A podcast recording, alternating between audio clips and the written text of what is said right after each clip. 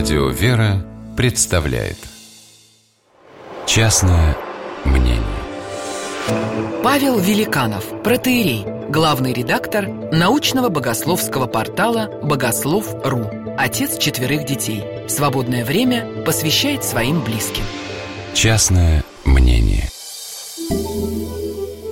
Какое удовольствие, когда ты наконец-то получил права, обзавелся шустрой машиной и теперь можешь с высоко поднятой головой возить семью куда угодно. Прыгающие от счастья дети обследуют задний диванчик автомобиля, супруга садится на переднее сиденье. Куда ехать, вопрос даже не обсуждается. Конечно же, купаться. Всего полчаса езды от города, и небольшое лесное озеро уже манит своей зеркальной гладью. Вечер буднего дня, но на просторной стоянке сиротливо стоит всего одна ярко-красная иномарка. Слава богу, доехали. Думаю я, и напряжение дороги меня отпускает. Теперь можно показать своим, насколько мастерски я владел вождением. Сейчас сделаем красиво и аккуратненько рядышком припаркуемся.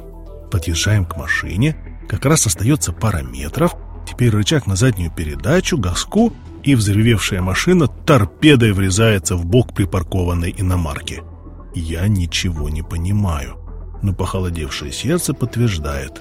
Приехали. Не там задняя передача, не там оказалось почему-то. Услышав громкий удар, только что собравшийся прыгнуть с мостков в озеро пожилой мужчина замирает в изумлении. Совершенно растерянный, настолько, что даже не может выругаться, подходит ко мне. «Ты что? Посмотри, сколько места, вся стоянка пустая! Она что, медом намазана? Зачем ты в нее так въехал?» А что мне ответить?